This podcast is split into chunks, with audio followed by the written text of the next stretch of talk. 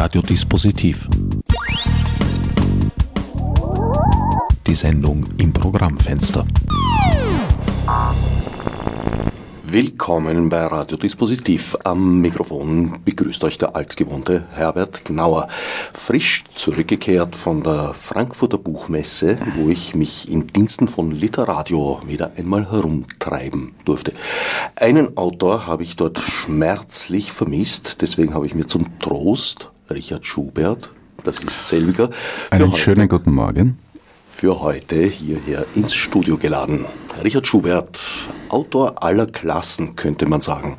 Dramatiker, Romancier, Essayist, teilweise auch der Versform nicht ganz abhold und äh, polemisches Gesamtkunstwerk, könnte man sagen. Nun ist auch ein wissenschaftliches Werk von ihm im hochverdienten Promedia Verlag erschienen, bevor die Völker wussten, dass sie welche sind.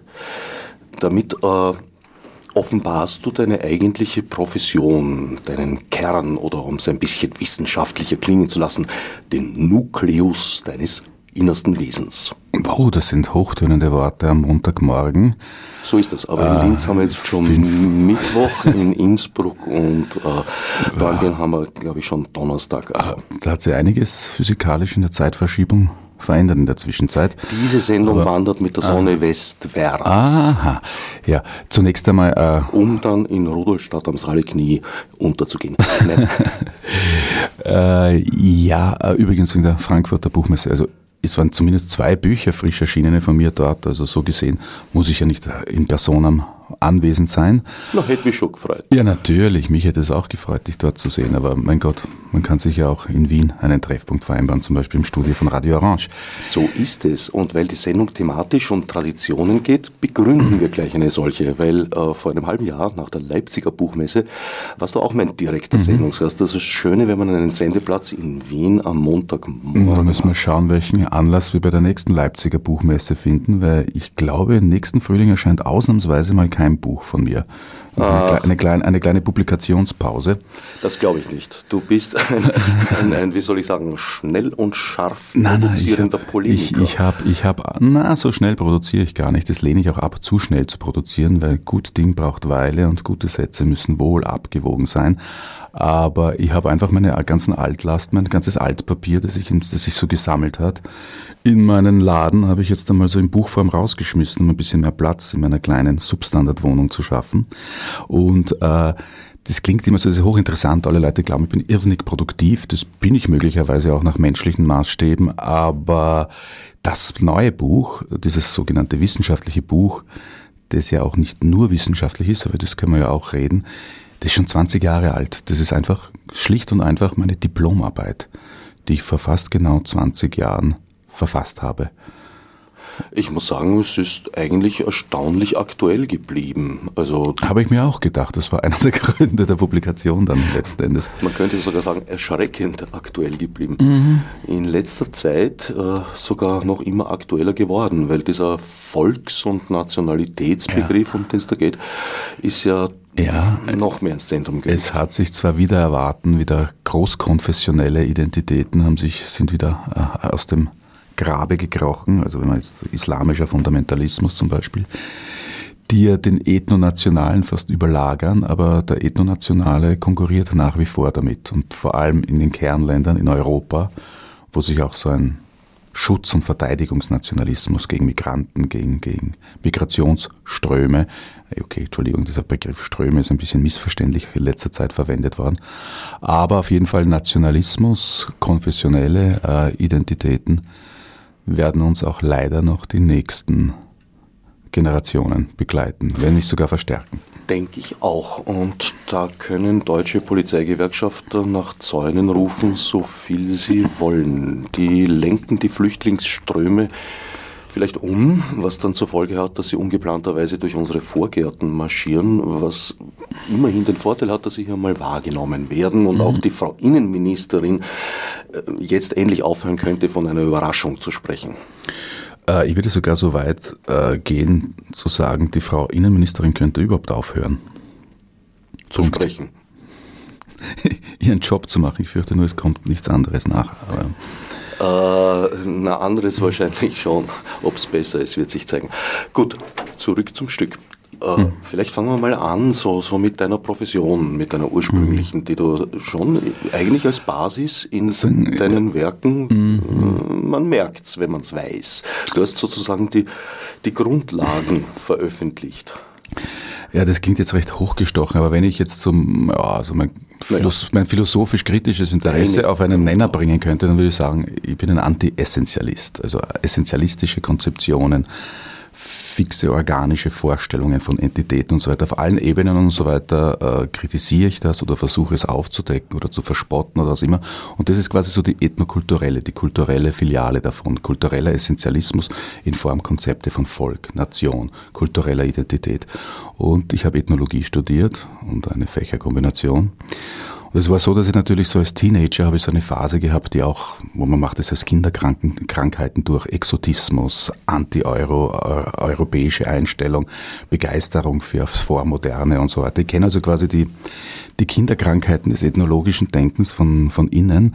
Während des Studiums habe ich mich dann plötzlich gewandelt und habe mich wieder viel mehr für, ja, Politologie, Soziologie, Philosophie interessiert.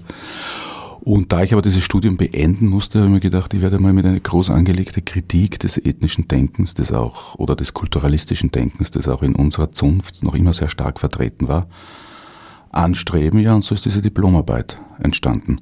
Und damit gleich auch wieder eine, eine Versöhnung mit meinem eigenen Fach, das ich zu kritisch gesehen habe, bis ich mal draufgekommen bin, dass es da ja faszinierende und hochinteressante theoretische Ansätze gibt, die auch sehr, sehr kritisch mit diesen Forsch. Im Grunde genommen ist die Ethnologie, die, die Ethnologie hat sehr viel beigetragen seit dem 19. Jahrhundert und dem 20. Jahrhundert zur Konstruktion von, von diesen äh, geschlossen, Vorstellungen geschlossener Kulturen, geschlossener Völker, Nationen, aber gleichzeitig war sie auch die erste, die das wieder dekonstruiert hat. Also man tut ja Unrecht, wenn man ihr nur diesen, diesen Konstruktionscharakter vorwirft, weil gerade aus der Ethnologie sind seit den 60er Jahren da die wichtigsten Impulse gekommen, nämlich dieses Feld ein bisschen heterogener und komplexer zu sehen als zuvor üblich. In deinem Buch kommt, ich glaube sogar ziemlich genau die Formulierung vor, Herder hätte die Zäune aufgestellt und Fichte hätte sie geschlossen. Mhm. Ja, ja, ja, das, du bist ein sehr aufmerksamer Leser, an das hätte ich mich jetzt gar nicht mehr erinnern können. Interessant ist, dass der große Poststrukturalist Levi Strauss dann in eine ähnliche Kerbe schlägt und auch meint, dass die, dass die Zäune notwendig seien, um eine Kultur, eine Ethnos und so weiter in seiner, in seiner Persistenz zu erhalten von ihnen. Also das Fremdeln, die Xenophobie hat quasi einen, einen konstituierenden Charakter, das stimmt einfach. Die Frage ist, ob man das gut heißt oder nicht. Und Herder, ja, Herder wird immer so als der, als der, als der gütige, humanistisch gesinnte Vater der Völkerkunde und auch des kulturalistischen Denkens angesehen, der eigentlich eine, eine, eine Art Parität, eine, eine Gleichberechtigung der Kulturen und Völker angestrebt hätte. Aber gleichzeitig gibt es auch Zitate, wo er, wo er ganz bewusst auch die Schließung fordert, also die, die, die Munizipierung einer Grenze dieser Kulturen zueinander, damit sie sich ja nicht so viel vermischen. Da beginnt quasi schon der, der Sündenfall, der Antimoderne. Und Fichte ist dann noch weiter in die Knie gegangen, um im Bild des Sündenfalls zu bleiben. Ja, er hat gesagt, man kann diese Mauer, die vor allem im Hinblick auf die französische Kultur, vor der ja nur die Dekonstitution und Rationalismus und, und Urbanismus gekommen ist, äh, die muss man so hoch wie möglich bauen, vor allem um das Deutsche zu erhalten. Der Begriff des Volkes an sich ist ja ein, ein wesentlich älterer, kommt ja schon in der Antike vor. Aber ich glaube, Caesar hat etwas grundsätzlich anderes damit gemeint, wenn er von Völkern zum Beispiel geschrieben Caesar hat. spricht gleich von Gentes, von, von Stämmen oder Populi. Äh, naja, es ist allgemein äh, die, die Vorstellung, äh, dass diese Begriffe, die vorher Sammelbezeichnungen sind für verschiedene Gruppen, das kann eine, eine, eine Bezeichnung sein, für, ein, für, ein, für, eine, für einen Bewohner eines Dorfes, für, für eine bunt zusammengeführte. Es gibt noch keine klaren, wissenschaftlich abgesicherten äh, Kriterien, wie man jetzt sowas bestimmt. Erstes Bedürfnis, äh, die Welt in, in, in, in homogene Einheiten zu gliedern und einzuordnen, also mit, dem, mit der wissenschaftlichen Ablöse des religiösen Denkens, ab dem, der Aufklärung auch, äh, lässt diese Begriffe äh, äh, vereinheitlicht, versucht diese Begriffe zu vereinheitlichen. Ethnos zum Beispiel im, im antiken Griechenland heißt oft nicht mehr als eine, eine Schar, eine Gruppe. Äh, in der, in der antiken Literatur wird Ethnos auch für, für Bienen oder für, für, für soziale Devianz, manchmal werden bestimmte Sklavengruppen oder Frauen als Ethnos bezeichnet. Überall, wo man, so, so wie man zum Beispiel ganz analog heutzutage noch oder vor ein paar Generationen noch gesagt hat, weiß Gott, was die Radiomoderatoren sind, ein lustiges Völkchen. Das sage ich heute noch. Ja, eben. Ist gut, wenn diese, diese Art der Verwendung wieder Eingang findet in den Sprachgebrauch. ja, ja. Äh, die, die, Analoges gilt auch für Nation und Rasse. Also vorher wird es sehr uneinheitlich gebraucht, weil auch überhaupt kein Bedürfnis nach einer Vereinheitlichung besteht. Wir beginnen also mit einer Gruppe und, und Stamm ja. heißt jetzt auch nicht, dass da irgendwie eine, eine Blutsverwandtschaft besteht, auch nicht unbedingt naja. eine zwingende eine. Gibt schon von, also es gibt, es gibt, es gibt Clangesellschaften, es gibt, äh, es gibt Gesellschaften, die sich selber definieren als Abstammungs- und Blutsgemeinschaften. Das deckt sich aber dann selten, das deckt sich aber dann selten äh, mit dem, was man unter einer größeren, unter Volk versteht. Weil was Volk ist, das kommt aus der Linguistik. Im Grunde genommen ist die, ist die, ist die Beschäftigung mit Sprache, und da sind wir wieder bei Herder, das ist die Leitwissenschaft, anhand der dann Völker konstruiert werden. Also man geht von dieser naiven Vorstellung aus, alles, was eine Sprache spricht, müsste ein Volk sein und nur durch den Feudalismus und so weiter sind die gegeneinander ausdividiert worden und mit einer, mit einer bürgerlichen, auf einem ethnischen Nationsfundament berufenden Staatsvorstellung schaffen wir jetzt ein egalitäres, Volk äh, aufgrund einer kulturellen Gemeinsamkeit, die meistens von der Sprache bestimmt ist. Die Sprache ist immer das Leitmedium. Nur da braucht man aber dann wieder die Ethnologie, um herauszufinden, äh, dass sich das nicht so einfach kohärent überlagern lässt, weil es gibt so viele unterschiedliche, konfligierende äh, soziale Einheiten, die mögen eine Sprache sprechen. Und ich spreche jetzt überhaupt nicht von Klassenwidersprüchen, sondern in letzter Zeit, in den letzten 20 Jahren habe ich mich dann sehr viel auch mit Südosteuropa beschäftigt und anderen Gegenden. Äh, der, der, albanische Tieflandbauer und sein serbischer Kollege haben kulturell wahrscheinlich mehr, mehr gemein als ein slawisch sprechender Bergkrieger aus Montenegro und, sein, und, sein, und, sein, und, und ein serbisch sprechender Bauer aus dem Kosovo. Und vor allem, wenn die aus den Bergen runterkommen, um beide auszuplündern, dann frage ich mich, ob da wirklich eine gemeinsame Identität, eine ethnische herstellbar ist. Das war dann erst das, der Job einer bürgerlichen Ideologie im 19. Jahrhundert, die, die das konstruiert hat. Also die Vorstellung, ich meine, diese Gemeinsamkeit, ja, die gab es. Wenn ich jetzt vorher Cäsar genannt habe, meine ich damit nicht, dass er der Stammvater aller Ethnologen und Ethnologinnen sei. Er Aber Gall Gallier ist eine Sammelbezeichnung. Er, er, unterscheidet dann von diesen Substämmen und die bekriegen sich natürlich gegenseitig und tun sich gegenseitig ausspielen. Und der hat Gallien ja nur erobern können, indem er die, die, die, die jeweiligen Differenzen dieser Gruppen geschickt diplomatisch instrumentalisieren konnte. Und ob das jetzt ein geografischer Begriff war, also er hatte schon aufgesetzt, das auf etwas, was, was vorhanden war. Ob das jetzt geografisch definiert war von diesem Fluss bis zu diesem Fluss und jenem Gebirge oder kulturell in dem Sinn, dass die alle die gleiche Sprache gesprochen haben, war sehr unterschiedlich.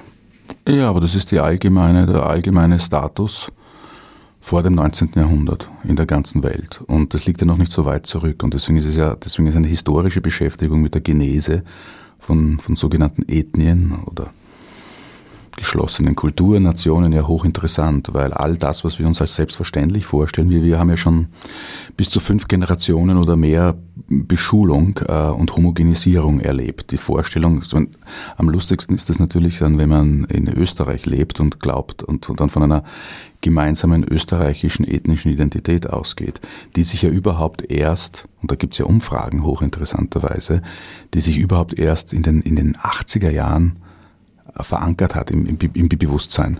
Weil es gibt Umfragen aus den 60er Jahren, wo es noch nicht das Bewusstsein einer gemeinsamen österreichischen Identität in der Bevölkerung gibt. Das, das ist auch vollkommen logisch, weil das ist eine Residue gewesen von einem Vielvölker-Dynastie, so wie es überall gegeben hat. Äh, gerade in solchen, sage ich jetzt, liebenswert zurückgebliebenen Regionen wie Restösterreich, hat sich das möglicherweise später durchgesetzt als in Deutschland, Frankreich und England. Hat ja ein nicht geringes Schärflein dazu beigetragen, dass die Erste Republik gescheitert ist, dieses mangelnde, diese mangelnde Identität. Das hatten wir bekanntlich alle politischen Parteien den Anschluss an Deutschland deshalb im Parteiprogramm.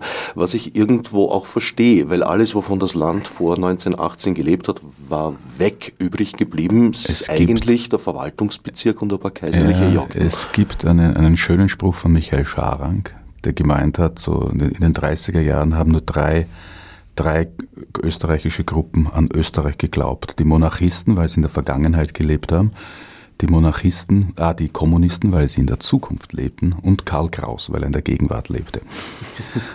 Karl Kraus war übrigens einer, der auch den, den, den Deutschnationalismus der Sozialdemokraten immer sehr angeprangert hat Wobei du natürlich vollkommen recht hast, kurz nach dem Zusammenfall der Habsburger Monarchie, vor allem die Sozialdemokraten haben nur ein kleines industrielles Zentrum gehabt, wo sie eine Basis gehabt haben. Aus taktischen Gründen war natürlich vollkommen nachvollziehbar, dass man sich Deutschland anschließt, weil dort hat man eine starke Mutterpartei, dort gibt es eine größere Arbeiterklasse, also da waren noch gar nicht so völkische oder nationalistische Beweggründe äh, wie, ausschlaggebend, also kurz nach dem Ersten Weltkrieg. Und weil du sie gerade ins Spiel gebracht hast, nicht einmal die Habsburger waren Österreicher, die sind herabgestiegen vom Wülpelsberg bei in Zürich in der ja, Schweiz. Ja, ja, aber die haben das Haus Österreich begründet, das hat man oft so genannt, auch das war ein Synonym für die Habsburger, mhm. das Haus Österreich.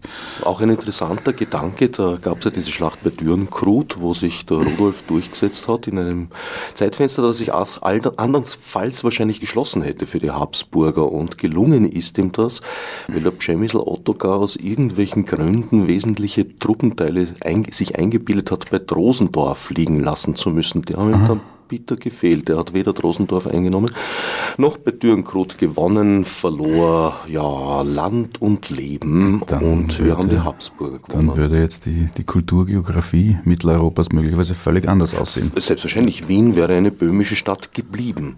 Ja, was nicht heißt, dass, äh, dass dort Tschechisch gesprochen würde. Also so, das war vollkommen irrelevant, glaube ich, für damalige Verhältnisse. Du gibst zwei sehr schöne Beispiele für so eine Nationskonstruktion. Wirklich? Ich freue mich immer mit Leuten zu sprechen, die mein Buch gelesen haben. Deine Leseerfahrung ist wahrscheinlich frischer als meine. Das sagen lustigerweise viele Autoren. Das ja. macht es manchmal schwierig, mit ihnen über ihre Bücher zu sprechen. Ja, glaube ich auch. Äh, du gibst wesentlich mehr Beispiele, aber zwei finde ich besonders schön, weil sie so von gänzlich unterschiedlichen Voraussetzungen ausgehen. Das eine ist Frankreich, das andere ist Deutschland.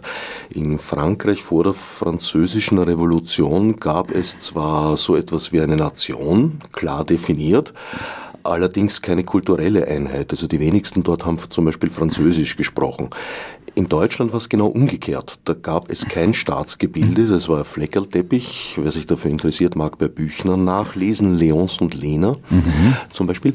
Äh, ja, aber es gab ein theoretisches Konstrukt einer kulturellen Einheit, die eigentlich auch nicht so groß war, weil das Norddeutsche, das Plattdeutsche vor allem unterscheidet sich heute noch so sehr vom Wienerischen, dass ja, man sich Mühe geben muss, ja, sowohl im ja. Süden als auch im Norden, wenn man sich ähm, Wurscht Äquator verstehen möchte die, die gemeinsame Sprache. Also der einzige Unterschied ist die, die gemeinsame Sprache zwischen das Deutschland und Österreich. Da sind wir bei deinem aber, Liebling. Äh, nein, nein, aber den, lassen wir, wir, wir, den, den, den wir beiseite lassen. Ja, na, äh, Nation, also, natürlich äh, institutionell hat das französische Königreich äh, großartige Voraussetzungen geboten. Also oft durch die bürgerliche Revolution äh, nisten sich einfach in dynastischen Staatsgebieten, nisten sich dann die Ideen von republikanischen bürgerlichen Staaten ein. Äh, die, die kulturelle Nation in Deutschland, das ist natürlich auch eine, eine, äh, ein Produkt der, der Romantik. Äh, es wird ja oft die Vorstellung einer politischen Nation der einer ethnokulturellen Nation gegenübergestellt. Jus soli, jus sanguis. Und äh, das wird dann oft selber wieder ethnisiert. Also das, das ja. Recht der Geburt. Das Recht des Blutes. Und das Recht des Blutes. Also das ist wobei Sangus, ja. mit Recht das Recht des Einzelnen. Das Recht des Einzelnen ist Wobei mit Recht der Geburt äh, der Ort gemeint ist. Also das ja. haben zum Beispiel die Amerikaner, wer auf amerikanischem Staats Gebiet geboren ist, ist hat ein Recht auf die ein, amerikanische Ein territoriales und politisches Nationskonzept, das ursprünglich sicher das progressivste war, was man sich nach dem Absolutismus, dem Feudalen halt so leist, geleistet hat, das dann allmählich äh, wie gesagt, es wird oft ethnisiert. Das eine wird als ein französisches Modell und das andere wird als ein deutsches hingestellt. Es ist, kommt der Wahrheit näher, wenn man das als Abfolge, als historische Abfolge sieht. Weil äh, diese äh, ethnokulturelle Aufladung der Gemeinsamkeit ist äh, späteren Datums. Zur Zeit der Französischen Revolution sind die Ideen von einer, von einer, von einer kulturellen Nation, einer, einer Schicksalsgemeinschaft, einer, einer bodenständigen, äh, eine Sprache, eine Kultur und Institutionen teilenden Volkes, die sind noch irrelevant. Das setzt sich erst später durch und vor allem durch, durch äh, antimodernistische und antiaufklärerische Tendenzen, die natürlich sehr stark in Deutschland waren, aber auch in anderen europäischen Staaten, speziell in Frankreich auch. Da hat es auch die, den Chateaubriand gegeben und so weiter. Das waren eher, eher äh, Revisionisten, also eher Royalisten, die versucht haben, die, die feudale Ordnung auf nationaler Basis wieder einzuführen. So die, der, der, der Schulterschluss zwischen dem geknechteten Bauern und seinem adeligen Herrn auf Basis einer romantischen Nation. Das war ja schon eine der schrecklichsten Sachen, der, äh, der schrecklichsten äh, Nebeneffekte der französischen Revolution war ja, dass die, dass, die, dass die unterdrückten Bauern zum Beispiel in der Vendée und in der Bretagne mit den eigenen Feudalherren gegen die Revolutionstruppen gekämpft haben, die sie eigentlich befreien wollten von der feudalen Bevormundung. Naja, ähm, das war Ihnen vielleicht nicht ganz frei zur Wahl gestellt, auf ah. wessen Seite und gegen wen Sie kämpfen.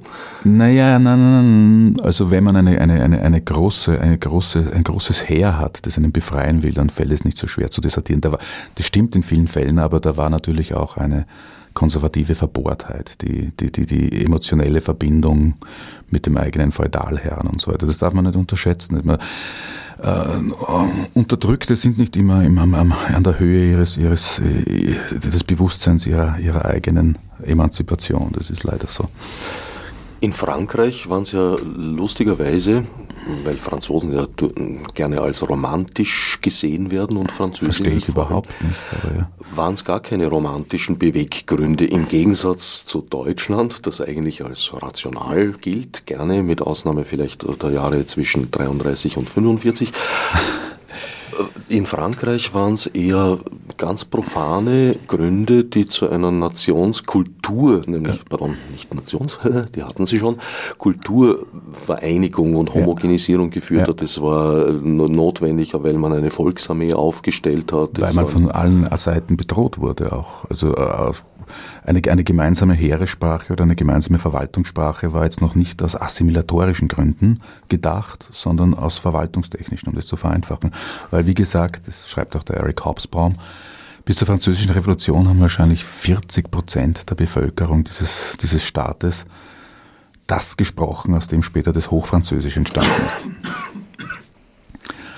Also die, die Sprache um die Ile-de-France, also zentral, nördliches Zentralfrankreich.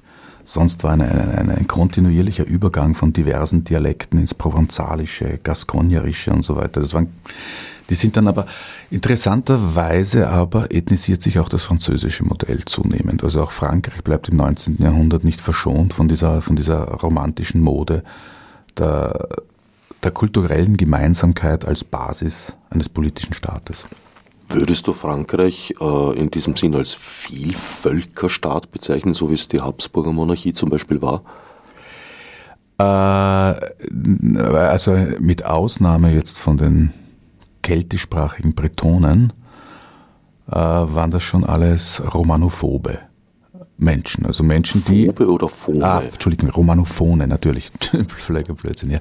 Die äh, unterschiedliche Dialekte, die allmählich ineinander übergehen. Also wir haben, bevor es zum Beispiel die Beschulung gibt oder die, die bürgerliche Konstruktion, die linguistische Konstruktion einer Staatssprache und so weiter, gibt es ja einfach langsam allmählich übergehende Dialektzonen.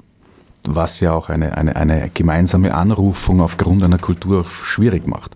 Aber das kann sich schlagartig ändern mit Beschulung. Also, und wie man sieht, zum Beispiel, es haben wahrscheinlich viel mehr Menschen in Südfrankreich äh, provenzalische Dialekte, Languedoc und so weiter gesprochen, als das, was später als Hochfranzösisch sich durchgesetzt hat. Das ist aber, es gibt, es, es existiert, un, un, untergründig existiert es noch als, als gesprochene Sprache, als Dialekt, aber im Großen und Ganzen ist es dann ausgemerzt worden von der Hochsprache. Aber als, als Vielvölkerstaat würde ich das, das äh, französische Reich jetzt nicht bezeichnen. Im Sinne jetzt von zum Beispiel dem, dem russischen Zarenreich oder dem, dem Osmanischen Reich oder der Habsburger Monarchie, die wirklich linguistisch völlig differente äh, Gruppen vereinigt, die unterschiedlichen Sprachfamilien angehören. Hier würde sich jetzt ein, ein, ein thematischer Strang anbieten, den wir aber, glaube ich, heute liegen lassen werden. Nämlich die Frage, ob es ja, ob es möglich gewesen wäre, wenn Franz Peppi ein bisschen weitsichtiger gewesen wäre und eine Homogenisierung seiner Völker angestrebt hat und nicht einen Ausgleich mit den Ungarn, der ein Faustschlag aufs Auge der Tschechen war und Tschechinnen natürlich. Du meinst, er hätte äh, präventiv assimilieren sollen? Willst naja. du damit sagen, er hätte, alle, er hätte jetzt alle, alle äh, Staatsvölker eindeutschen sollen, oder? Nicht unbedingt. In Wien hat das ja auch sehr gut funktioniert. Also vor 100 Jahren hat ein gutes Drittel hier überhaupt nicht Deutsch gesprochen. Ich meine, gut funktioniert, ja, ist die Frage. Hat es gut funktioniert? Für manche ja, für manche nein. Wie soll so immer Sagen wir so, es hat so wie in allen dynastischen Reichen, es hat keinen unmittelbaren Zwang zur, zur Assimilation gegeben, aber es hat eine eindeutige Statushierarchie gegeben. Deutsch als Verwaltungssprache, Deutsch als Sprache äh, des ähm, sozialen Aufstiegs.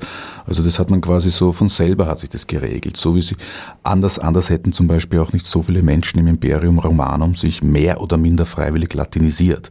Die sind ja nicht gezwungen worden. Also die, die Vorstellung, und und die Römer waren da sehr liberal, auch religiös. Aber siehst du, das ist ein hochinteressanter Punkt, auf den wollte ich gerade sprechen. Einen guten Gott gefunden haben irgendwo, ja. den haben sie gleich integriert in ihren, Aber wenn du sagst, die, die, die Römer waren sehr liberal und man hört es auch oft, ja, die Osmanen, die waren ja gar nicht so böse, die waren so liberal, dann verwenden wir eine Kategorie aus, aus der Gegenwart, aus dem 20. Jahrhundert und projizieren in eine Zeit, wo es gar nicht zur Wahl gestanden ist, ob man liberal ist oder nicht.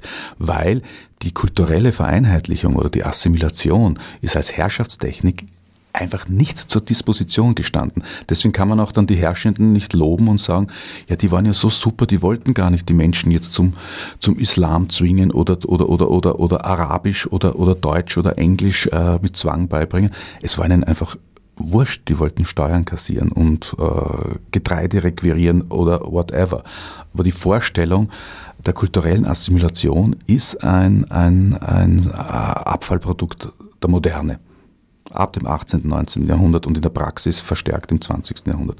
Wie gesagt, die, die, die, die weder die Römer noch die Osmanen noch die Habsburger und, und der Franz Peppi, wie du ihn so liebevoll genannt hast, der war kein gütiger Vielvölkerkaiser, sondern der hat, das war, das war, ein, das war ein Relikt aus einer alten feudalen Zeit, die noch keine Vorstellung von kultureller Homogenität gehabt hat. Also der Umstand, dass dass jetzt der tschechische Bauer, dass jetzt der Waldviertler Bauer dem, dem, dem, dem tschechischen oder ungarischen Bauern überlegen sei, äh, den gibt es in diesem feudalen Denken noch nicht. Es gibt nur Bauern, es gibt die Kirche und es gibt die, und es gibt die Herrscherklasse. Und in der Zwischenzeit hat man sich damit abfinden müssen, dass eine sehr mächtige Bürgerklasse immer mehr einen von seinen Schlössern und aus seinen Positionen gedrängt hat. Und die haben, die haben als eine der wichtigsten Ideologien, auch der Moderne, weil Nationalismus tut sich ja immer als etwas Vormodernes darstellen, genauso wie konfessionelle Identitäten. Die greifen zwar vormoderne Kontinuitäten, teilweise erfundene, teilweise echte Traditionen zurück, aber die Art und Weise, wie das konstruiert wird, ist ein extrem modernes Phänomen und ist auch ein Seitenprodukt einer Aufklärung. Das heißt, die Kreuzzüge zum Beispiel, die haben überhaupt keinen Missionierungsgedanken gehabt. Die wollten dort einfach die. Ist schon, ist schon, vor, ist schon vorgeschoben worden, aber wie alle, alle vorgeschobenen Gründe deckt es einfach einen barbarischen also Plünder, Mord- und Plünderzug. Nicht nur Tötung und Vertreibung, sondern auch durchaus Missionierung. Ich, na, also, ja, also Christianisierung in dem Sinne? Ah, ich, so, ich glaube, bei den Kreuzzügen ist eher also mal ideologisch darum gegangen, äh, den, den, den Geburts, Jerusalem zu befreien, als einen, als einen gemeinsamen identitären Fixpunkt einer, einer abendländischen Identität. Naja, da würde ich doch eher ökonomische Gründe. Na, das ist, ich sage ich sag die Ideologie die vorgeschoben wurde. Der Zuckerguss. Der Zuckerguss. Der sehr bitter werden konnte für alle anderen. Im Grunde genommen war das ein organisierter Plünderzug und äh, geplündert wurde er nicht nur, äh, gemordet und geplündert wurde er nicht nur im, im Heiligen Land, sondern schon auf dem Weg. Also die, die ersten großen äh, Vernichtungsfeldzüge gegen die mitteleuropäischen Juden, die, die, die mächtigen Rheinstädte und so weiter, sind von Kreuzrittern und ihren Handlangern durchgeführt worden. Ja, natürlich, die mussten ja auch was fressen am Weg. Ne? Dann natürlich hat man immer wieder versucht, Konstantinopel, also Byzanz zu überfallen. Das war eigentlich der Hintergedanke, dort war die Kohle. Also ob man jetzt wirklich ja, im Heiligen Land. Wie war das eigentlich umgekehrt? Moslems gegen Christentum. Gab es da auch sozusagen ja, aus dem Halbmond entstehende Aggression oder war das eine rein christliche Geschichte? Nein, das war ein gegenseitiges Referenzsystem des, des Abmurksens. Äh, es wird immer so da, wir tun heute auch unseren Eurozentrismus in diese Zeit zurückverlagern. Also mhm. als, als, als quasi als Entschuldigung für den Kolonialismus und für die Arroganz gegenüber den nicht-europäischen Völkern werden immer die Kreuzritter hergeholt. Die Kreuzritter waren sicher sehr lästig für die damaligen äh, Akteure, die muslimischen Akteure, aber die haben größere Sorgen gehabt. Im Mamelukenreich hat ständig Kriege gegeben und dann sind halt nebenbei sind halt diese lästigen Hornissen, äh, diese ungewaschenen, bärtigen, stinkenden aus dem Nordwesten gekommen und die hat man ja, die hat man bekämpft oder auch manchmal genauso instrumentalisiert, wenn es notwendig war. Also es ist viel komplexer als das so äh, in unseren Geschichtsbüchern dargestellt wurde. Ja, man braucht ja eigentlich nur die Nachrichten anzusehen, um zu sehen, dass es eigentlich homogene Gruppen gar nicht wirklich gibt. Und wer mal Kann am, es auch nicht geben. am Land ein paar Tage gelebt hat, weiß, dass das auch in den dörflichen Strukturen eigentlich nur ein Konstrukt ist. Ja, ja, kommt aber darauf an, Homogenität jetzt nach welchen Kriterien? Weil Homogenität selber, was ist das? Also, naja, natürlich, wenn wir sagen Homogenität in Zahlungsmitteln, da ja, haben wir ja, ein großes Gebiet abgedeckt. Ja. Aber dass sich da ein paar Bauern im selben Dorf nicht gegenseitig verputzen können, ist jetzt noch kein, kein ist keine Frage von Heterogenität oder, oder Homogenität. Es sei denn, sie finden, um einen gemeinsamen Konsens zu finden, die Bauern aus dem Nachbardorf als Feinde. So entstehen Gruppenidentitäten. Das in der Tat ist ja sehr häufig zu beobachten, eine Konkurrenzsituation zwischen zwei Dörfern. Ist dann immer ein bisschen so wie im Lucky Luke, wo es die Familie mit den großen Ohren und die mit den großen Nasen gibt und die liegen in einer Fehde und keiner weiß mehr recht warum, aber es ist trotzdem also, ungeheuer wichtig. Also vor zwei, drei Generationen hat es so richtig institutionalisierte Dorfschlägereien gegeben. Das, was heißt vor zwei Jahren? Die gibt es immer noch. Ja, ja, aber so, dass es wirklich, dass das Nachbardorf als das, das Feindbild. Im Innviertel ist das als Kulturerbe geschützt. Im Innviertel ist einer der letzten Residuen, ja. Vor allem, wenn's die, da gibt es, so, glaube ich, so ganz lustige Stanzeln, die kann ich natürlich nicht, wenn man leider keine Texte merke, aber wo die Innviertler immer prahlen damit, wie das ist, wenn sie über die Donau gehen ins Müllviertel und die rennen dann vor einem davon. da ließen sich jetzt viele Anekdoten bis zum Ende der Sendezeit ja, ja. anfügen.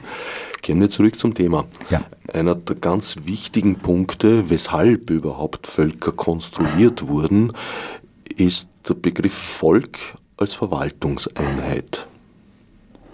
Das ist eigentlich gar nicht so viel anders früher gewesen, wie es heute jetzt wieder kommt weil die Fürsten haben sich leichter getan, wenn sie ihre Völker abgegrenzt haben und gesagt, du bist der, du bist der, du bist der oder ihr seid die, ihr seid die, ihr seid die. Mhm. Volk ist ja so eine Mehrzahlsache eigentlich.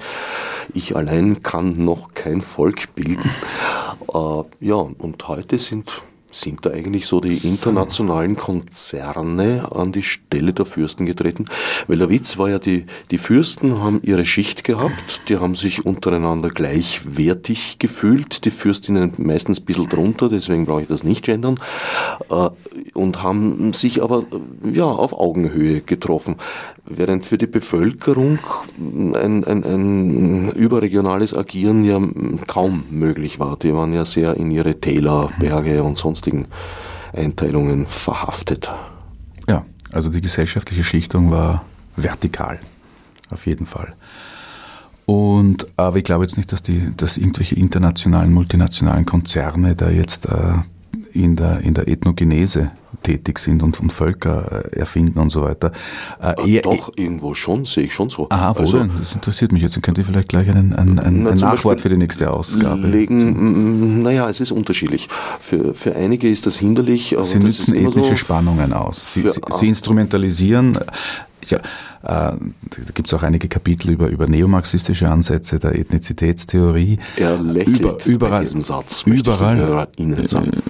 Ich lächle eigentlich schon die ganze Zeit, aber überall dort, wo es gesellschaftliche äh, Brüche, Spannungen gibt und so weiter, kommt natürlich ein, ein, ein Wirtschaftssystem, äh, nützt es aus, logischerweise, wenn, äh, um seine Kapitalinteressen durchzusetzen. Unterschiedliche Entlohnungsniveaus und so weiter. Schon mal die, die, die ordnungstechnische Einteilung von Ausländer und Inländer, von Menschen, die, die, die gewisse, denen gewisse soziale Rechte zugestanden werden und solche, die, die denen vorenthalten werden. Das sind ja alles Dinge, die, also der, der Kapitalismus oder die Globalisierung oder was, die ist jetzt, äh, die ist ja zwar machiavellistisch, aber sie ist jetzt nicht vorurteilsvoll. Also sie ist nicht rassistisch, sie ist nicht, sie hat keine Ethnovorurteile, sondern sie versucht einfach nach Gutdünken jede gesellschaftliche Spaltung und Entsolidarisierung für, seine, für ihre Vorteile zu instrumentalisieren. Das passiert fast automatisch.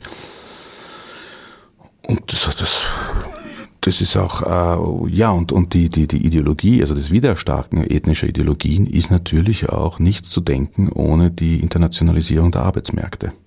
Das hat man schon gesehen bei Migrationsgruppen. Also das hat die, die, die amerikanische Soziologie, ja, die Chicago School, die hatte das erste Mal solche Phänomene wie Ethnizität. Man ist ja davon ausgegangen, dass die Einwanderungsgesellschaft der Vereinigten Staaten, die ja keine ethnokulturelle Identität hat, obwohl natürlich es einen, einen Überhang von einer White Anglo-Saxon Protestant Ideologie gegeben hat. Man ist von einem Melting Pot ausgegangen. Also, dass alle diese kulturellen Differenzen einschmelzen werden und ein Amerikaner unten quasi rauskommt. Dem war aber nicht so. Also, es hat Ghettobildungen gegeben. Es haben sich Identität, Einwandereridentitäten lange Zeit erhalten und dem sind diese Soziologen dann erstmals auf die, auf die Spur gefolgt und haben eigentlich den Ethnizitätsdiskurs dadurch vom Stapel laufen lassen. Ein Gewicht, das sich in den Vereinigten Staaten gerade zu verschieben beginnt. Nein, begonnen hat es schon sehr lange, aber jetzt wird es so richtig, äh, es geht auf die Mitte zu. Aber auch das ist eigentlich Thema für eine eigene mhm. Sendung. Mhm. Unseren Hörenden in aller Welt schwirren jetzt vielleicht schon die Ohren. Willkommen in der Mitte der Sendung, frei nach Monty Python.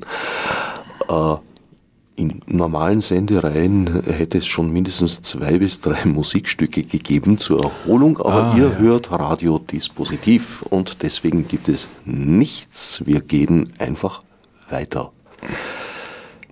Diese Grenzen sehe ich schon auch. Ich meine, es ist immer so. Es gibt Gruppen, denen ist etwas nützlich und dann sonst dafür und den anderen ist es nicht nützlich und dann sonst dagegen.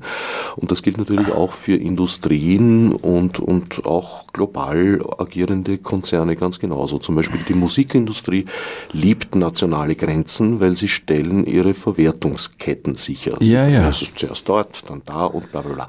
Die Frage das ist, geht so weit, haben, dass sie die ursprünglich geografisch äh, begründeten Grenzen.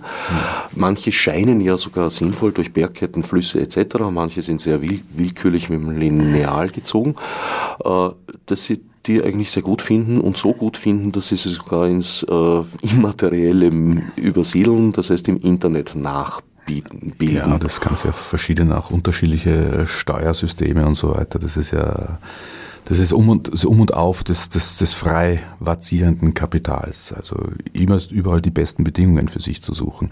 Aber die Frage ist jetzt, ob es jetzt unmittelbar äh, sowas wie ethnische Identitäten befördert oder, oder konstruiert.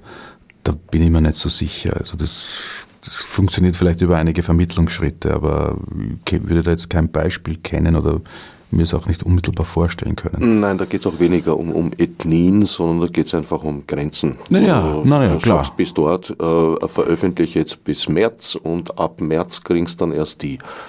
Halt funktioniert das natürlich nicht. Grenzen, Grenzen. Trag mal Geoblocking in der Suchmaschine deines Vertrauens ein und du kriegst einmal 20 Seiten Anleitungen, wie du es überwinden kannst. Über die Funktionalität von Grenzen könnten wir wieder 100 andere Sendungen machen, zum Beispiel was Währungsspekulation anbelangt und so weiter. Unterschiedliche Währungen, unterschiedliche Rechtssysteme. Das na hängt klar, ja alles ja, zusammen, ne? Ja, na, aber solche, solche Sachen sind natürlich hochfunktional für das Kapital. Aber wir reden jetzt, glaube ich, über die, die, die, die, die ethnokulturellen, über die Völker, Ethnien und Nationen. Und da sehe ich jetzt nicht diesen direkten Zusammenhang. Gut. Es gibt also ethnisch segmentierte Arbeitsmärkte, das ist wieder was anderes. Aber zurück. Im mhm. Rückzugsgefecht praktisch äh, werfe ich jetzt noch ein, dass diese Grenzziehungen... Gar nicht so martialisch brauchen wir das. also im langsam gemütlichen, wienerischen Züg genau Schleichen, äh, werfe ich da jetzt ein, dass die Grenze ja auch äh, ein, ein, ein, wandelbarer Begriff ist. Es gab wahrscheinlich immer schon scharfe Grenzen in Form eines Flusses, das ist klar. Eine Grenze in Form eines Berges, wenn man sagt, da ist Schluss, ist schon ungenauer und in Form eines Waldes wird dann gänzlich sehr schwammig. Hm. Das ist auch äh, mit dem Fortschritt der Vermessungstechnik und so weiter und überhaupt dem, dem Bedürfnis, die ganze Welt in, in, in kohärente Einheiten zu zerstückeln, in, in, eine, in Entitäten. Äh, damit geht auch einher die eindeutige, klare, bis ins letzte, bis auf den Zentimeter genau definierte Staatsgrenze weil bis vor, dem, vor der bürgerlichen Gesellschaft äh, natürlich, es hat Grenzsteine gegeben, aber meistens waren die Übergangszonen zwischen Dynastien sind im Niemandsland verlaufen.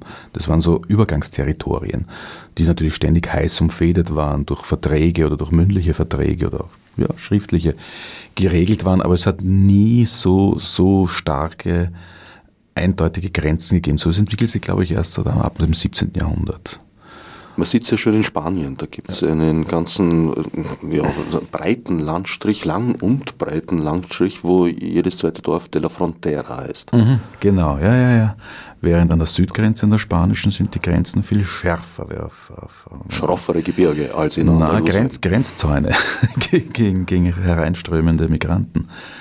Äh, wie heißt die? Äh, in der, in der, in der, nein, ich rede von jetzt. Ach so. Weil du hast ja auch von den, von den Orten gesprochen, die ja noch immer ein Zeugnis sind dieser Vergangenheit. Der ja. Frontiere oder so. Ich war mit einem Fuß in der Vergangenheit, mit mhm. einem in der Gegenwart. Sehr du gut. hüpfst in die Jetztzeit. Mhm. Gerne. Ja, du hast gesprochen, wenn du nach Spanien fährst, siehst du ja jetzt noch diese Dörfer, die, die, das sind quasi Zeugnisse aus dieser Vergangenheit, ja. wo diese allmählich über. Nachhall. Wobei dieser Nachhall eventuell mit den Katalonen-Konflikten und so weiter ja äh, vielleicht auch unserer Tage noch viel Freude ja, bescheren ja. könnte. Es ist überhaupt interessant, wie in dem einheitlichen Europa, was für Separatismen da wieder blühen. Das hätte man sich ja auch nicht gedacht. Ja, damit sind wir auch wieder bei einem alten Thema von dir. Die Möglichkeit, Europa zur Festung umzugestalten. Hm. Das ist gar keine Möglichkeit, das passiert schon seit über einem Jahrzehnt. Äh, ja, aber mit äh, schwindendem Erfolg. Also mhm. eigentlich nie ein Erfolg, aber es wird immer offensichtlicher. Nein, es ist auch gar nicht möglich. Aber solange sehr viele äh, Industrien daran verdienen und solange die Illusion einer Abschottung aufrechterhalten bleibt als politisches Kleingeld, hat es dann auch wieder eine Funktionalität. Und sei es auch nur, dass man äh, es benutzt, um scheinbar einfache Antworten zu konstruieren. Genau. Und eine dieser einfachen Antworten, die die Moderne mitliefert, als quasi als eine, eine Abfederung ihrer, ihres eigenen Chaos, das sie mitproduziert hat, sind zum Beispiel die Vorstellungen von der Nation und vom Volk. Oft auch aus propagandistischen Gründen entwickelt. Ob das aus propagandistischen Gründen entwickelt ist oder ob die Propaganda ein Nebeneffekt dieser Entwicklung ist, weiß ich jetzt nicht. Aber aus rein propagandistischen Gründen ein. Ich glaube, es ist eine Wechselwirkung. Also die ja, Geschichte ja. der Tracht äh, und die Geschichte des Nationalsozialismus geht irgendwo Hand in Hand. Und Na, die, die, jüdischen Tra Trachtträger ja. sind dann irgendwann aus der Kurve geflogen, auf tragische Weise. Naja, aber das ist, das, ja, da kommen wir wieder zur, zur, zur Couture auch ein, ein, ein, Thema, das mich sehr interessiert, wie sich Dresscodes verändern und wie sie, wie sie auch vereinheitlicht werden. Das ist ja auch so eine Vorstellung, äh, nur mal um, um vorauszuschicken, also es werden jetzt sich viele Leute denken, ja, was kommt da jetzt jemand her und sagt einfach, die Deutschen hat es nie gegeben, die sind im 19. Jahrhundert erfunden worden oder die Serben und die Kroaten oder die Katalanen und so weiter. Das ist eine hochinteressante Frage. Es mag ja wirklich so klingen, als wären das neue Erfindungen und wären die irgendwie aus den, aus den, aus, aus den Köpfen von von, von fettscheiteligen, kleinbürgerlichen äh, Ethnoideologen oder, oder, oder Hauptschullehrern oder Linguisten äh, gekrochen. Natürlich, diese Kategorien sind viel älter, aber sie bedeuten, sie bedeuten in jeder konkreten Situation etwas völlig anderes. Zum Beispiel äh, im, im, im, im, im Mittelalter bedeutet König der Deutschen oder der Franzosen einfach dass es äh, ein Staatsgebiet gibt, das heißt Frankreich, und man nennt halt die Bewohner dieses Staatsgebiets die Franzosen und oft deckt sich das mit einer Sprache, aber die Vorstellung einer in sich geschlossenen organischen Einheit, also oder die Präponderanz, also die, die, die, die Hervorhebung der kulturellen ethnischen Identität ist für diese Menschen meistens unerheblich. So wird das im 19. Jahrhundert wichtig.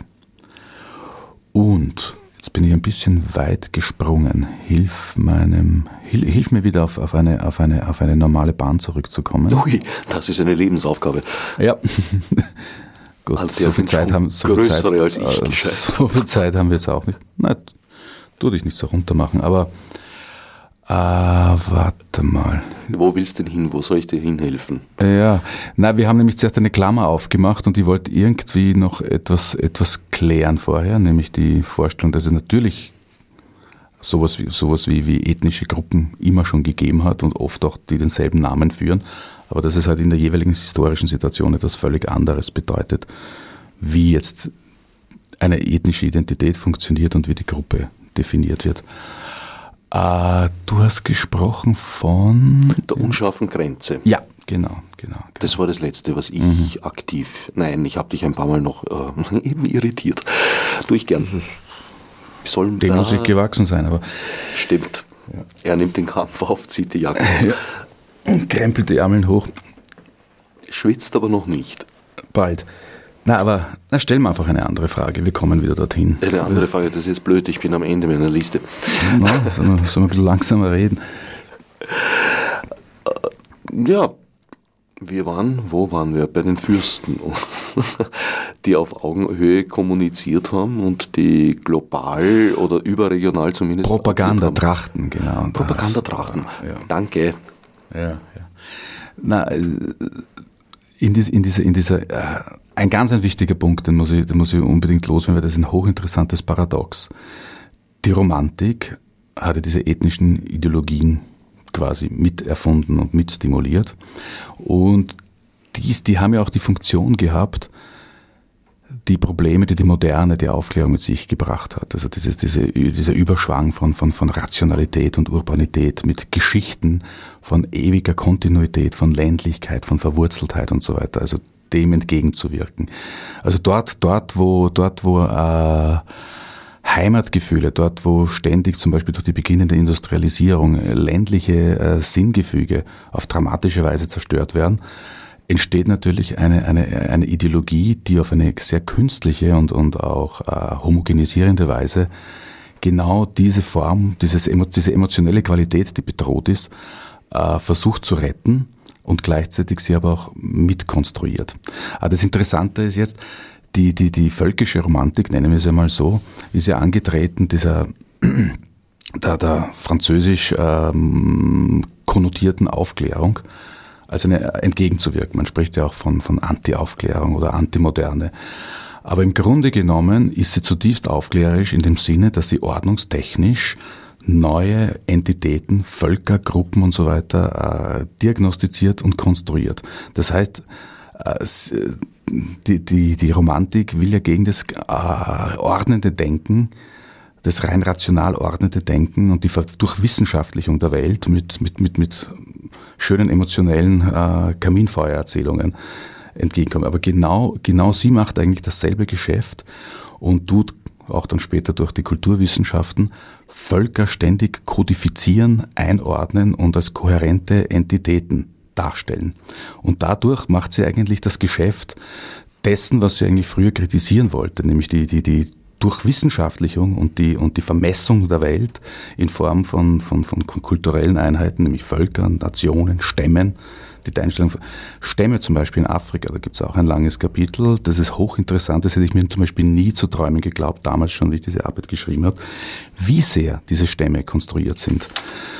Weil im 19. Jahrhundert, und da erinnere ich auch an Karl May und so weiter, das Bedürfnis äh, nach, nach, nach, dem, nach dem unverfälschten Stammeskrieger, nach der geschlossenen Gemeinschaft und Einheit in einer Welt, die, wo es immer mehr Gesellschaft gibt, immer komplexere so soziale äh, Sinn- äh, oder Identitätsmodelle, entsteht plötzlich dieses romantische Bedürfnis nach, nach unverfälschten, in Zeit und Raum gleichgebliebenen Stammesstrukturen. Und, äh, und da kommen wir wieder zur Verwaltungstechnik, also im afrikanisch-kolonialen Setting, also viele der, der, der ethnischen Gruppen, die wir heutzutage kennen, sind damals nicht erfunden worden, aber doch in einer Art und Weise vereinheitlicht worden, wie es zuvor nie möglich war. Weil im kolonialen, also im vorkolonialen und kolonialen Setting hat es dermaßen viele unterschiedliche Arten von sozialen und kulturellen Organisationsformen, Gruppen gegeben, solche, die sich teilweise überschneiden und so weiter. Äh, Menschen, die sich jetzt nicht nach, einem, nach einer ethnischen Identität im Sinne von einem Volk oder einem Stamm, sondern nach Altersgruppen oder nach, nach äh, professionellen Gruppen und so weiter identifizieren. Hoppala. Und dann kommt, dann kommt die Kolonialverwaltung. So, als ob ich nicht husten würde. Ja, muss man sagen. Dann kommt die Kolonialverwaltung und tut nach ihren europäischen Vorstellungen diese Menschen vereinheitlichen. Zum Beispiel äh, setzt plötzlich Häuptlinge ein oder Stammesführer in, in Gesellschaften, die im Grunde genommen keine wirkliche starken Hierarchien gehabt haben. Und tut die, die, die sogenannte vormoderne oder nach ihren Maßstäben primitive Welt nach eigenen Maßstäben transformieren. Also die Vorstellung des Wilden, des Archaischen, des Stammes äh, ist auch ein europäischer Import. Hochinteressant. Ja, ich glaube auch, diese, diese Differenz zwischen äh, Hutus und Tutsis ist so ja. konstruiert worden. Ich glaube, die eine waren halt eine Volksgruppe, die eher nomadisch orientiert war, die andere eher sesshaft. Ja, ja aber so rassisch. Naja, na, es hat auch einen starken sozialen, eine soziale Spannung gegeben. Also die Hutis waren, haben sich immer als Oberschicht. Na, die, die, die, die. Hutis ist die Mischung bereits. Genau.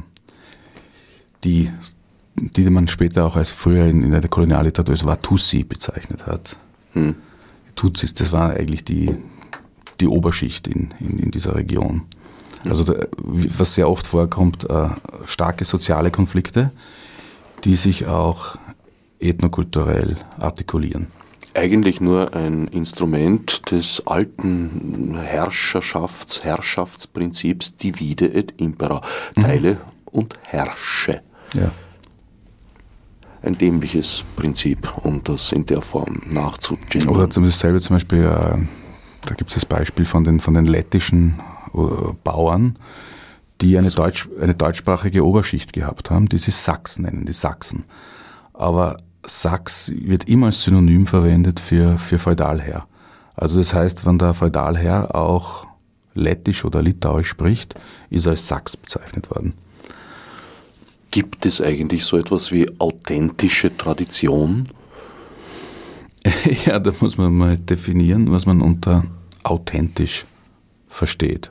Naja, Aber dass in irgendeinem Tiroler Bergdorf irgendeiner auf die Idee gekommen ist, den Hirschhornknopf halt so zu schnitzen und mit dem Muster zu versehen. Mhm. Und, äh Gut, dass man da zu dem Beispiel, ich, meine, ich habe ein eigenes Kapitel in dem Buch, das heißt von authentischen und nicht authentischen Neotraditionen. Äh, Danke, dass wir zu den Trachten zurückkommen.